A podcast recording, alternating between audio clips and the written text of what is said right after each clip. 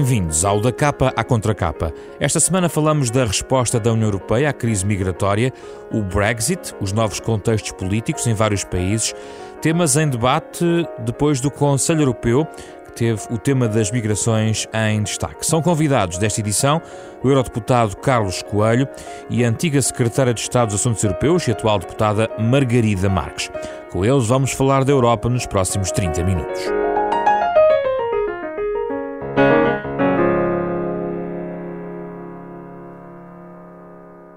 Bem-vindos, Carlos Coelho, Margarida Marques, é um gosto recebê-los neste programa, uh, em particular Carlos Coelho, que ainda não tinha estado aqui no da capa à contra capa. Vamos falar da Europa, uh, na sequência deste um, Conselho Europeu, muitas questões também, uma perspectiva também dos cidadãos, Carlos Coelho. A questão das migrações uh, voltou, ainda que juntando aqui uma, uma negociação que estava já em, digamos, em em curso com factos mediáticos que vieram trazer para a, agenda este, este tema. O que é que diz este acordo que também não é propriamente totalmente consensual, embora tenha sido alcançado em matéria de migração uh, no Conselho Europeu? Eu não chamaria isto um acordo, chamo antes um desacordo. O Conselho Europeu foi incapaz de tomar as decisões que nós esperávamos que tomasse uh, no chamado crise de, dos refugiados ou a crise dos fluxos migratórios um, e disparou ao lado. Repare, de acordo com os próprios números do Conselho, não são os meus números, não são os números da senhora deputada Maria Marques, são os números do Conselho, o número de passagens ilegais nas fronteiras da União diminuíram 95% em comparação com o pico que foi registado em 2015. Mas todas as decisões do Conselho tem a ver com mais controle das fronteiras externas. Olha, a, gota não, não dá com o. Uh, o, o, o diagnóstico que o Conselho faz não é congruente com as decisões que toma. Se nós tivéssemos um grande problema nas fronteiras, justificava-se maior atenção às fronteiras. Mas não é nada disso que se passa, é exatamente o contrário. O número de, que estamos a, a, a registar de fluxo, quer de refugiados, quer de migrantes, é muito inferior àquele que nós tivemos uh, no pico da crise. E, portanto, não faz nenhum sentido adotar medidas securitárias de reforço das fronteiras externas, em vez de adotar medidas que essas sim se impunham para que a resposta europeia possa ser verdadeiramente europeia. Está a incluir na questão das fronteiras externas também já a questão dos centros eh, controlados pelos Estados-membros? Não, e... essa, essa, é outra, essa é outra discussão. Essa é outra discussão, e mover é uma discussão triste, porque é uma espécie de outsourcing do asilo. É repetir com outros países aquilo que nós fizemos com a Turquia, que é um acordo que eu acho que hoje envergonha qualquer bom europeu, eh, mas que é dizer, eu não quero os, os, os, problemas na minha porta, vou pôr na porta dos outros. É um bocado longe da vista, longe do coração. Um, mas uh, agora, passado para outros países. Um dos países mais citados, porque é aquele com quem a Itália tem mais relação, é a Líbia. Olha, a Líbia é um país uh, que não tem uh, nenhuma situação de controle do seu território. O governo líbio uh, não, não é capaz de gerir o seu território. É um, é um país praticamente dividido em dois. Como é que nós vamos ter centros de acolhimento de refugiados e de triagem de pedidos de asilo na, na Líbia? Ou em qualquer outro país do norte da África? Uh, não faz nenhum sentido. Nós estamos a, a empurrar para esses países aquilo que nós queremos que, de acordo com o direito internacional, que seja tratado por cada um dos países europeus. Deixe-me só acrescentar Sim. mais isto. Um, o argumento pio do Conselho é de que com esta medida nós poupamos vidas. Foi exatamente o mesmo argumento que se usou para a operação militar de destruição de barcos no Mediterrâneo. E qual foi a consequência? Foi o aumento das mortes. Fronteiras externas, talvez vamos começar por aqui, depois já vamos às plataformas de desembarque. Margarida Marques. Em relação às decisões do Conselho Europeu, uh, que no fundo uh, reforçam uh, esses, con esses controles da fronteira externa e há também uma linha mais de euros em relação à Turquia. Eu gostava uh, só de fazer uma pequena uh, observação, digamos, uma, eu usaria mais o que se passou no Conselho Europeu foi um compromisso, um compromisso entre os Estados-membros. E não é por acaso que a senhora Merkel, no final do Conselho Europeu, diz: Mas ainda temos muito trabalho pela frente para construirmos pontes entre as diferentes opiniões. E, portanto, eu diria que não é um consenso, que não é uma decisão, é um compromisso entre os Estados-membros. E estou completamente de acordo com o que disse o deputado Carlos Coelho, que efetivamente transferir do ponto de vista regional estas plataformas da Europa para países fora da Europa, nós conhecemos países fora da Europa que têm tido uma atitude muito solidária a receberem imigrantes, como o Líbano ou a Jordânia. Não é o caso, felizmente, eh, eu não tenho visto na lista dos países onde vão ser construídas plataformas a Líbia. Tenho visto mais, apesar de tudo, a Tunísia, Marrocos ou Egito. Eh, não digo que isso me deixe descansada, mas deixa-me um bocadinho menos preocupada. Deixa-me também menos preocupada o facto de este compromisso do Conselho Europeu para a sua implementação ter a colaboração do Acnur e da Organização Internacional das Migrações, que têm uma experiência enorme nesta matéria, que são, digamos, os defensores dos direitos humanos e do direito internacional, e aproveito para lembrar que António Vitorino foi hoje eleito diretor-geral da Organização Internacional das Migrações, e isso dá-nos muita segurança uh, no empenhamento que seguramente ele vai estar para que, em matéria de migrações, se respeite o direito internacional e os direitos direitos humanos, mas o que eu gostaria de ter visto nas conclusões deste Conselho Europeu seriam estratégias de lidar com os refugiados ou com os imigrantes, a sua integração em matéria de trabalho, educação, saúde nos países da União Europeia.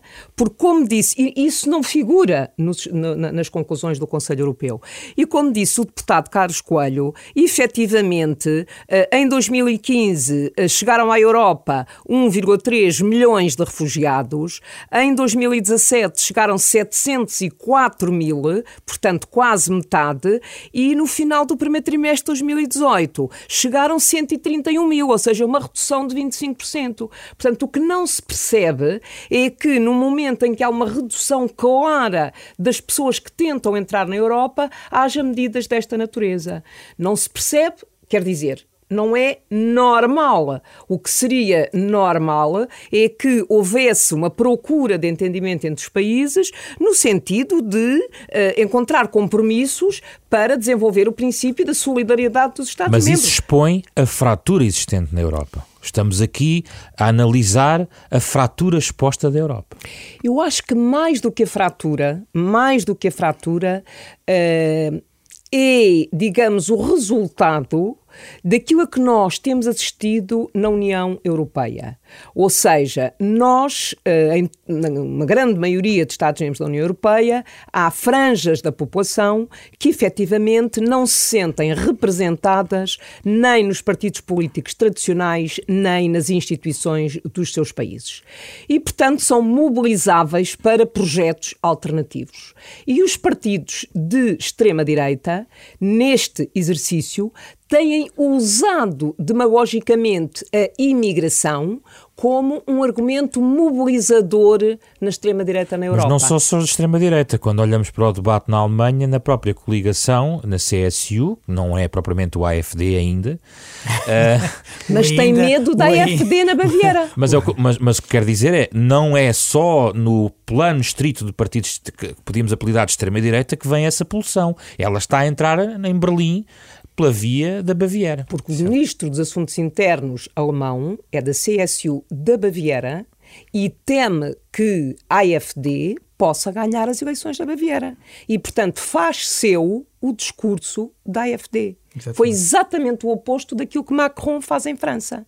Porque Macron, nas eleições uh, em França, sendo a Europa o ponto de ruptura entre Macron e a, a, a senhora Le Pen, ele poderia ter feito uma desvalorização do tema da Europa na campanha, mas não. Assumiu o projeto europeu e confrontou a senhora Merkel, a senhora Le Pen, com o projeto europeu e mais, quando é eleito, quando sobe ao palco para comemorar a sua vitória, falo com o hino da Europa. Carlos, São duas estratégias completamente diferentes. Carlos Coelho, Carlos Coelho dá a entender que, independentemente das questões que começámos por aqui por falar, mais técnicas, digamos, à questão das migrações, e não, nem sequer aprofundámos muito, uh, era essencial, isto era um não, já não vou chamar acordo sem compromisso, algo de mínimos também para a senhora Merkel, no sentido que este, toda esta tal fratura que eu comecei por, por colocar está completamente aberta, por exemplo, no coração uh, do, do, europeu em Berlim e era essencial alguma coisa que a senhora Merkel pudesse levar para casa.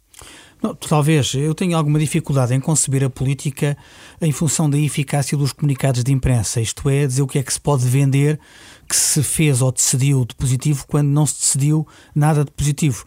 E a, e a, verdade é que, em termos de decisões concretas, aquilo que se esperava deste Conselho é que houvesse uma resposta europeia. Vamos desmistificar as coisas. O fluxo que estamos a assistir, e como a deputada Maria Marques acabou de. Uh, uh, eh, confirmar e está no comunicado final do Conselho, é um fluxo pequeno. Nós podemos geri-lo se houver boa vontade de todos, isto é, se todos fizerem a sua parte. Agora, se metade dos países disserem não quero aceitar refugiados, eu não quero aceitar migrantes, eu vou fechar as minhas fronteiras, isto não é possível haver uma resposta como a europeia. O que eu julgo que está a haver é também esta, esta deriva populista que a deputada Maria Marques estava agora a referir. Há partidos do chamado mainstream, isto é, uh, que assumiram sempre a governação com algum bom senso, que receiam ser colocados em causa com a emergência de partidos radicais e que, em vez de fazerem como o Presidente Macron fez, um discurso firme em torno dos valores em que acreditam, decidem contemporizar. Nós já vimos isso, por exemplo, em França também. Uh, já vão há alguns anos, mas Sarkozy, quando foi acusado pela senhora Le Pen, cedeu aos argumentos da direita e fez um discurso próximo da Sra. Le Pen, convencido que ia travar a evolução da Sra. Le Pen. Não travou, porque entre a cópia e o original, os eleitores decidem votar no original. A Sra. Le Pen teve um grande sucesso eleitoral, enfim, para aquilo, para as expectativas dela, perto dos 20%, e Sarkozy perdeu as eleições para uh, François Hollande. Eh, que nas primeiras sondagens não parecia capaz de vencer as eleições, mas em bom rigor foi Sarkozy que as perdeu. Uh, e isso está a acontecer noutros países da Europa. Os países do os partidos do mainstream estão a radicalizar o seu discurso, ou à esquerda ou à direita, conforme as circunstâncias. Um, eu creio que isso não é bom nem para a firmeza das convicções europeias, nós que falamos na Europa dos valores, nem para a limpeza do jogo político. Mas eu agora posso recolocar-vos perante a outra questão, que é estou a olhar para o PPE, estou a olhar para o Partido Socialista Europeu, estamos a ver este quadro que ambos descrevem e o cidadão pode dizer: Eu não vejo respostas dos vossos grupos políticos, daquilo que, que representam. E como é que os vossos grupos políticos encontram ou estão a trabalhar em soluções para travar isto que me parece ser um vírus que vai e vem, que já passou pelo Brexit, passou pela rejeição depois da senhora Le Pen e outros países, e é, é visto mais no leste da Europa, mas como é que os grupos políticos tradicionais podem uh, resolver se a situação está na, na base de tudo isto está esse, essa discordância, esse desacordo, essa desintonia entre estratégias políticas e grupos políticos tradicionais e aspirações dos cidadãos europeus, Margarida Marques. É evidente que uh, as famílias políticas europeias do mainstreaming são as nossas famílias políticas. A minha família política é a família política Por isso é que estou a colocar a do questão. deputado Carlos Coelho. Mas, felizmente, há bons exemplos. Há bons exemplos e penso que há bons exemplos à esquerda e à direita. Na minha família política, Portugal é claramente o bom exemplo, uh, no sentido de que tem tido, relativamente às migrações, uma resposta muito aberta e uma grande disponibilidade para receber uh, imigrantes e António Costa dizia no início do Conselho Europeu que estas plataformas a serem criadas teriam que ser criadas sob controle do Acnur, teriam que ser portas de entrada seguras na União Europeia, ou seja, canais organizados para a entrada na União Europeia e é inaceitável a criação destes campos como se a União Europeia se quisesse libertar das suas responsabilidades. O tal outsourcing que aqui se falou. Uh, uh, não, não é o outsourcing. Aliás, no final do Conselho Europeu, e era aí que eu queria chegar, no final do Conselho Europeu, António Costa disse que não iria criar uma plataforma desta natureza em Portugal. Uh, e eu penso que isso é claramente um bom exemplo. Mas na família política do Sr. Deputado Carlos Coelho, não sou eu que tenho que o defender, mas, agora... mas temos o caso da Sra. Merkel, que tem tido uma atitude que eu diria claramente no respeito do princípio da solidariedade europeia. portanto, tem havido bons exemplos. Mas também encontro na minha família política e na família política do Sr. Deputado Carlos Coelho exemplos que nos envergonham. Portanto, qual é a minha resposta à, à sua questão? A minha resposta é valorizar as boas experiências e, sobretudo, conseguir dar o exemplo pela diferença. Espanha deu um exemplo pela diferença relativamente à Itália com o Aquarius. Uh, e o próprio uh, presidente Macron uh, manifestou também a sua disponibilidade e a sua solidariedade. Portanto, eu penso que, apesar de tudo, há casos e há exemplos que nos podem dar alguma esperança relativamente ao futuro. Carlos Coelho. Eu concordo em absoluto, mas gostaria de sublinhar que há também uma dinâmica institucional uh, na União Europeia. Isto é, não há só países, não há só partidos, há também instituições. E o Parlamento Europeu tem estado no primeiro uh, lugar na luta por uma abordagem europeia e humanitária destes problemas. E aí, quer a família política uh, da deputada Maria da Marques, quer a minha, tem estado na mesma abordagem, isto é, a defender soluções europeias solidárias. Repare, não é só na discussão dos fundos, em que Portugal, e bem, diz que tem de haver mais coesão e tem de haver fundos para Portugal para uh, colmatar as diferenças de nível de vida entre Portugal e os países mais desenvolvidos. Uh, é também nestas matérias da, da cidadania, dos refugiados, da, das migrações. Se houver solidariedade entre todos, é possível termos uma resposta coerente. Se cada um se refugiar no egoísmo nacional, vamos ter problemas. Temos uma cidadania europeia tímida, Margarida Marques e Carlos Coelho? Os cidadãos, é muito interessante que nós estamos aqui a ter esta discussão, e esta discussão não se afasta da tendência uh, do debate ou das tendências do debate sobre a União Europeia neste momento, mas é muito interessante quando olhamos para o Eurobarómetro, o último Eurobarómetro, o Eurobarómetro é um estudo que duas vezes por ano a Comissão Europeia faz para perceber o sentimento dos cidadãos europeus relativamente à União Europeia, e os resultados do último Eurobarómetro são excepcionais, revelam uma maior maior confiança dos cidadãos na União Europeia e um sentido de pertença à União Europeia. O que eu penso uh, é, é o seguinte: os jovens hoje sentem-se jovens europeus porque fazem o Erasmus, porque vão de um país para outro sem dificuldade, porque têm amigos noutros países, amigos físicos que encontraram no Erasmus, nas suas visitas, ou amigos virtuais que vão criando nas redes sociais. Portanto, há ao nível dos jovens, há de facto esse sentimento de pertença à União Europeia. E o Eurobarómetro revela muito isso. Uh, portanto, há aqui de facto uma contradição, digamos, entre aquilo que é a tendência dominante no debate sobre a União Europeia e aquilo que é a expectativa dos cidadãos relativamente à União Europeia. E é muito interessante que, quando nós olhamos para os resultados do Eurobarómetro, há países onde efetivamente a primeira preocupação dos cidadãos é a segurança. Há outros países em que a primeira preocupação é o emprego e a proteção social. Portanto, isso tem muito a ver com a situação nos diferentes países.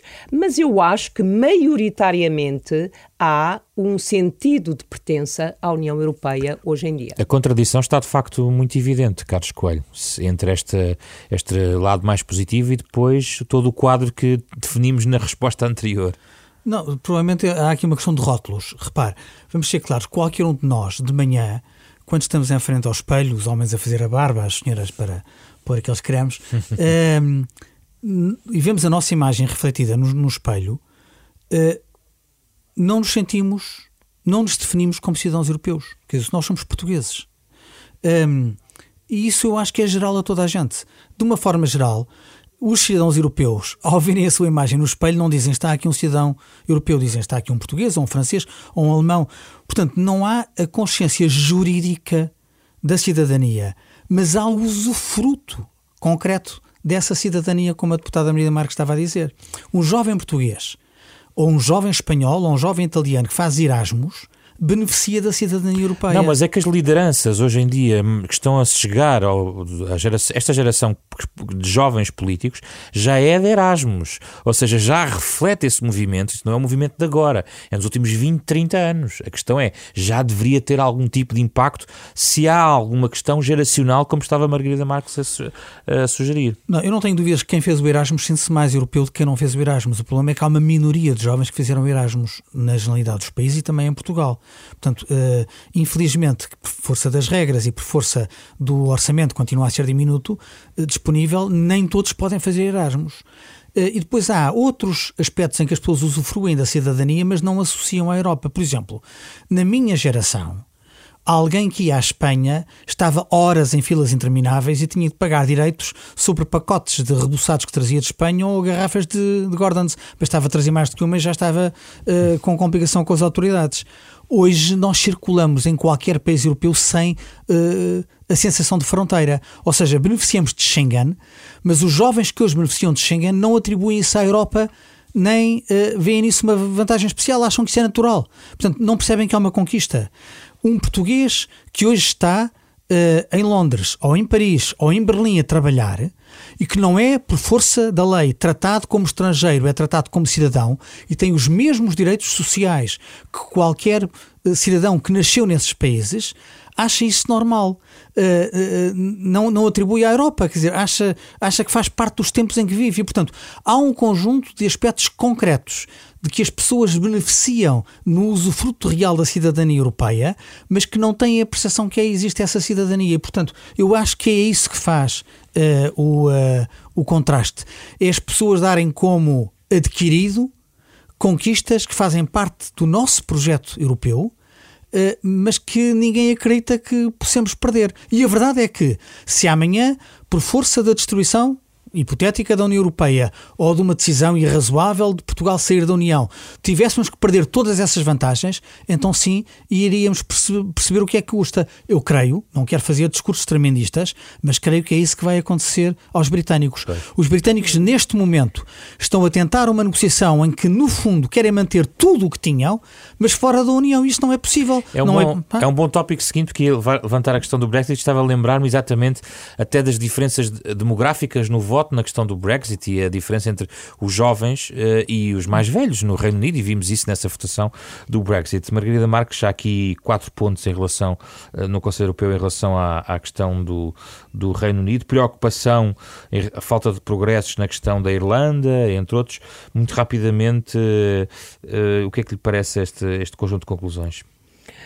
Estas conclusões são as conclusões realistas daquilo que é possível dizer que os líderes europeus podem dizer sobre o Brexit. Ou seja, há propostas que, há ofertas, digamos, que a Comissão Europeia, que a União Europeia, que o negociador-chefe, que é o Sr. Barnier, tem feito, fizeram-se progressos significativos até dezembro, uh, com os dois acordos que foram feitos com os britânicos, uh, mas aquilo que se sente ainda é uma grande indefinição do lado do Reino Unido.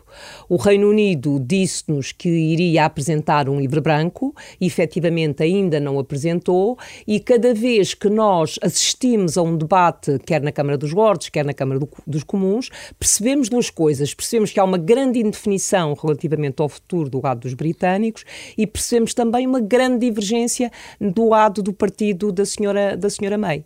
Mas já agora aproveitaria para dizer o seguinte: nós recebemos na Assembleia da República, há cerca de uma semana, a Ministra dos Assuntos Assuntos Europeus da Irlanda. E ela veio, eh, estava a fazer uma volta pelas capitais europeias, eh, pelos parlamentos dos diferentes países e pelos governos, exatamente para explicar o empenhamento da Irlanda na sua pertença à União Europeia, por um lado, e por, por outro lado, uh, no sentido de chamar a atenção para a necessidade de que a questão de fronteira fosse resolvida. Porque é uma questão muito complexa por duas ordens de razões. Primeiro, uh, aquela. Aquela situação de paz que hoje se vive na Irlanda do Norte resulta de um acordo, o acordo de Sexta-feira Santa. É fundamental manter a paz que foi conseguida com esse acordo. E, por outro lado, temos ali uma fronteira externa da União Europeia, que tem implicações ao nível do mercado interno, portanto, ao nível da fronteira física e também da mobilidade uh, das pessoas. E ela expressou as suas preocupações nestes uh, dois campos. Há um limite temporal que está definido, uh, é um limite temporal muito apertado para os progressos poucos que se têm feito designadamente nos últimos meses. Mas Bruxelas, se calhar, não vai querer acelerar.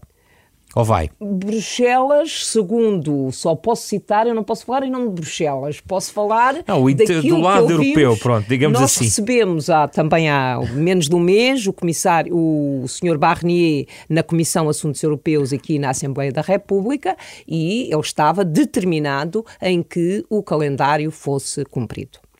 Carlos Coelho, o Brexit. O que se passa no Brexit é aquilo que eu acho que é de bom senso. Os britânicos gostariam de continuar com tudo sem serem membros do clube. Isto é, ter os direitos e não ter as obrigações. Isso não é possível, porque se para qualquer um de nós for mais rentável beneficiar de tudo sem ter de pagar, todos os países querem estar de fora e, portanto, isso é a destruição da União Europeia. Portanto, não há eh, a preocupação de punir o Reino Unido, mas é evidente que o Reino Unido, se quer ter acesso a algumas coisas, vai ter que pagar por elas. Olha, o Reino Unido queria manter a agência do medicamento no Reino Unido, mesmo no, contexto do Brexit, quer continuar a ter acesso às informações do sistema de informação de Schengen e alargar o acesso. Quer Galileu. beneficiar do Galileu. do Galileu. Quer beneficiar do Erasmus. Quer beneficiar do Horizonte 2020, portanto, dos investimentos em ciência e tecnologia. Quer ter acesso ao mercado interno. E não quer pagar por isto e não quer sujeitar-se às decisões do Tribunal de Justiça da União Europeia para punir uh, qualquer exagero ou para uh, decidirem em situações de litígio. Portanto, isto é impossível.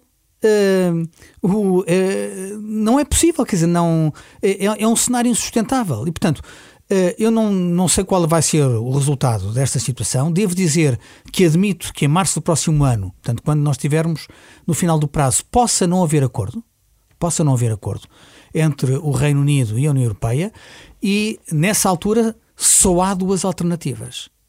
Ou um hard Brexit, portanto um divórcio litigioso, uh, cortamos relações uh, às 23 horas, hum. como a senhora Teresa May fez aprovar nos comuns, ou a prorrogação das negociações. Para haver prorrogação das negociações, o Reino Unido tem de pedir e o Conselho tem de decidir por unanimidade. Só gostaria de juntar este argumento. É a primeira vez que um Estado-membro abandona a União. Mas não é a primeira vez que um território sai da União. Aconteceu com a Groenlândia.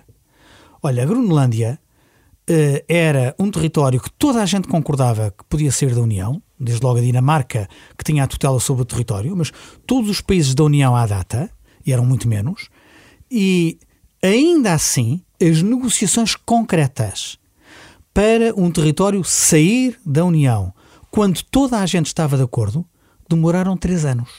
Porque há imensos detalhes a decidir. A questão é: alguém espera que uma economia como a britânica possa decidir-se todos os detalhes num acordo de saída no prazo de um ano? Porque o tratado prevê dois, mas eles tiveram um ano a subir para o ar e a negociar só estamos a, a na, na, prática com, com, com um calendário de um ano. É possível? Eu acho que é irrazoável muito rapidamente, só mesmo uma resposta muito rápida de ambos, para, antes das sugestões. Nós começámos por falar em valores, falámos aqui em solidariedade europeia, a questão das migrações, e, e, quando olhamos para a União Europeia no mundo, hoje em dia uh, há muitos debates que chocam de frente com o outro lado do Atlântico. Há parágrafos também aqui sobre a questão dos acordos comerciais e sobre a forma como a União Europeia deve responder à questão, nomeadamente dos Estados Unidos, os direitos aduaneiros e um conjunto de questões sobre os produtos da aço e alumínio da União Europeia.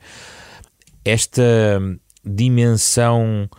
Voltamos para uma agenda tão carregada que a União Europeia pode perder o pé na, naquilo, na forma como deve responder aos Estados Unidos, porque é algo que vem de fora e a União Europeia já tem uma agenda tão carregada interna, Margarida Marques. Eu acho que a União Europeia tem reagido muito positivamente uh, à, à situação na relação com os Estados Unidos. E achei muito interessante que a União Europeia, nesta que o Conselho Europeu, nestas conclusões, refira a Organização Mundial de Comércio.